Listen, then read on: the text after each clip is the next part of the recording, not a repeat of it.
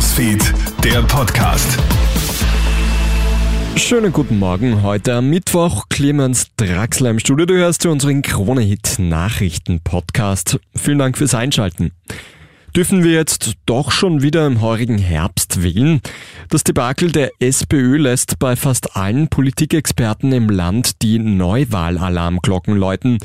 Immerhin liegt die einst staatstragende SPÖ derzeit völlig am Boden. Schwächer als jetzt bekommen die politischen Gegner die Sozialdemokraten wohl nicht mehr serviert. Das könnte die ÖVP natürlich ausnutzen und die Koalition mit den Grünen sprengen. Politikberater Thomas Hofer. Was einem fehlt, ist eine Erzählung für so eine Neuwahl. Man muss die auch begründen. Man kann nicht sagen, wir wollen jetzt die Schwäche der SPÖ ausnutzen, jetzt lassen wir wählen. Und man muss natürlich auch aufpassen, dass nicht der Hauptprofiteur die FPÖ ist und man selber dann nur mehr Zweiter hinter den Freiheitlichen. Das Eis droht schneller zu schmelzen als befürchtet. Wie eine neue Studie zeigt, könnte die Arktis schon in den 2030er Jahren im Sommer komplett eisfrei sein. Manche Tiere könnten sich daran anpassen, andere wohl nicht.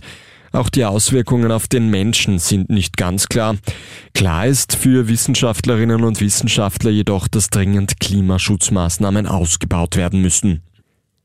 In den USA hat es in der Nacht auf heute Schüsse auf einer Highschool-Abschlussfeier gegeben. Ein 18- und ein 36-Jähriger versterben mit Schussverletzungen. Sieben weitere Menschen werden teils schwer verletzt.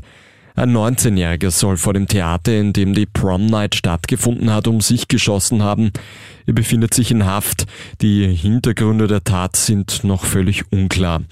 In den USA hat es heute bereits mehr als 200 solcher Massenschießereien gegeben. Und wer holt heute den ersten internationalen Titel seit mehr als 50 Jahren? Im UEFA Conference League Finale in Prag stehen sich um 21 Uhr der AC Florenz und West Ham United gegenüber. Sowohl die Londoner als auch die Italiener haben seit den 1960er Jahren keinen internationalen Titel mehr geholt.